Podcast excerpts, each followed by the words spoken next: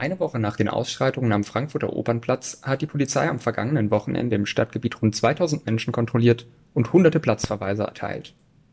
Während die Frankfurter Polizei vermeldet, Lage am Opernplatz ist im Griff, berichten zahlreiche Augenzeuginnen, dass in der Innenstadt und im Bahnhofsviertel vornehmlich junge People of Color kontrolliert worden seien und kritisieren systematisches Racial Profiling. Die Bildungsstätte Anne Frank hat drei junge Erwachsene, Resa 20, Nasi 19 und Ayla 23, die vor Ort waren, zu ihren persönlichen Eindrücken befragt. Resa, wie hast du die Atmosphäre in der Innenstadt wahrgenommen? Für mich war das Wochenende geprägt vor allem durch ein ständiges Bedrohungsszenario, also einem ständigen Gefühl, einem ständigen Präsenzsein von Bedrohung und das vor allem durch diese unglaubliche Polizeipräsenz.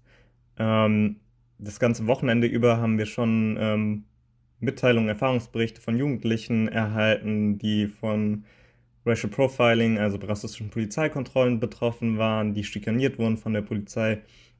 Und deswegen sind wir Samstagabend quasi, ich und einige Freundinnen, waren wir auf dem Weg zu einer Spontan-Demo und vorher wollten wir noch was essen im Bahnhofsviertel und hatten uns dazu an eine Kreuzung gesetzt. Und da sind wirklich im Minutentakt die Polizeiwegen an uns vorbeigedonnert mit Blaulicht, mit Sirenen, mit quietschenden Reifen, wenn sie um die Ecke gefahren sind. Und einmal hätten sie auch fast eine Passantin, die gerade die Straße überqueren wollte, angefahren. Und das hat sich quasi durch den ganzen Abend gezogen, egal wo wir waren, an jeder Straßenecke, Polizeimannschaften, Polizeiwegen, Polizeipräsenz. Ich fühle mich ohnehin nie sicher oder geschützt durch die Polizei als nicht weiße Person, aber an diesem Tag war es nochmal extrem, vor allem auch durch, wie gesagt, durch die Erfahrungen, die uns weitergetragen wurden und aber auch allgemein durch die aktuelle Lage, die ich diese ganzen ähm, Nachrichten über rechte Netzwerke und rechte Vorkommnisse in der Polizei.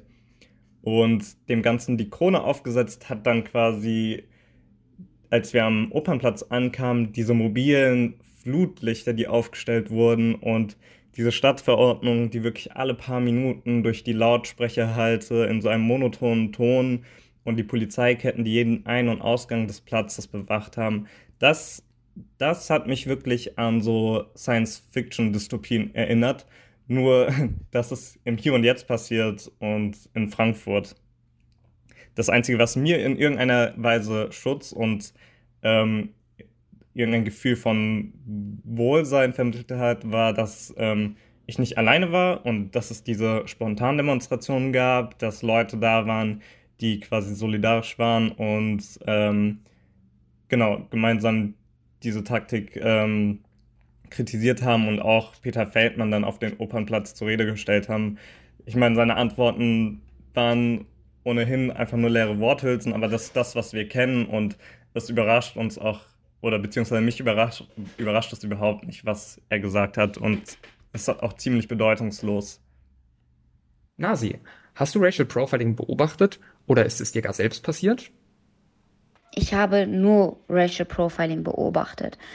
Äh, und das nicht nur an erwachsenen, migrantisch aussehenden Menschen, sondern auch an Minderjährigen, die an die Wand gestellt wurden.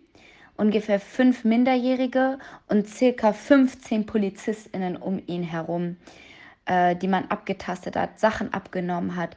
Diese Kinder, als sie zurückkamen, als sie gehen durften, waren so verunsichert. Die hatten Angst, man hat es in ihren Augen gesehen.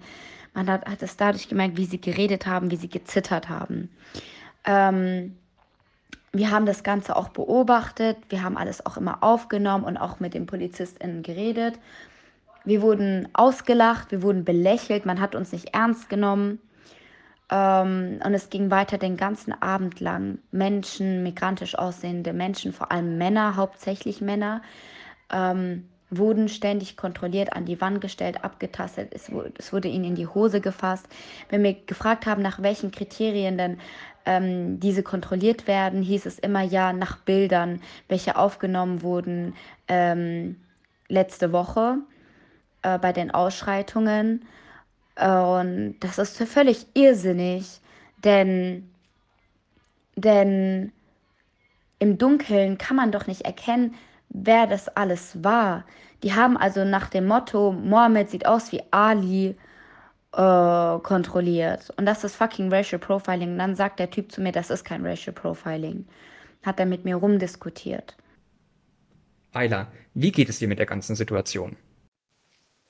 Ja, was macht das mit einem? Das macht einen ohnmächtig, hilflos, in dem Moment unsicher, aber auch ängstlich und auch wütend, weil es immer wieder passiert, seit Generationen, der Vater, der Bruder und nun man selber. Und man weiß, es wird immer so passieren.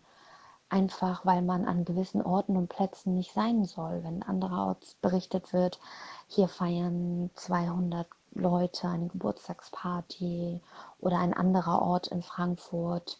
Da wird regelmäßig gecornert oder Open Air gefeiert und das interessiert die Polizei nicht. Auch dort fliegen Gläser, auch dort fliegt Glas rum, auch dort grölen Menschen, aber das interessiert die, die Polizei nicht, weil es sich dort nicht um Jugendliche mit sogenannten Migrationshintergrund handelt.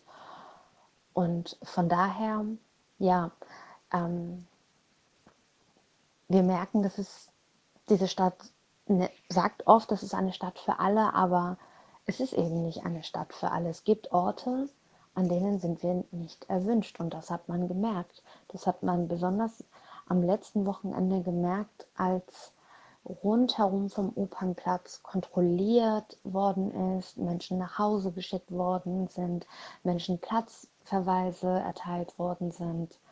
Aus dem einfachen Grund, dass man sie nicht sehen möchte.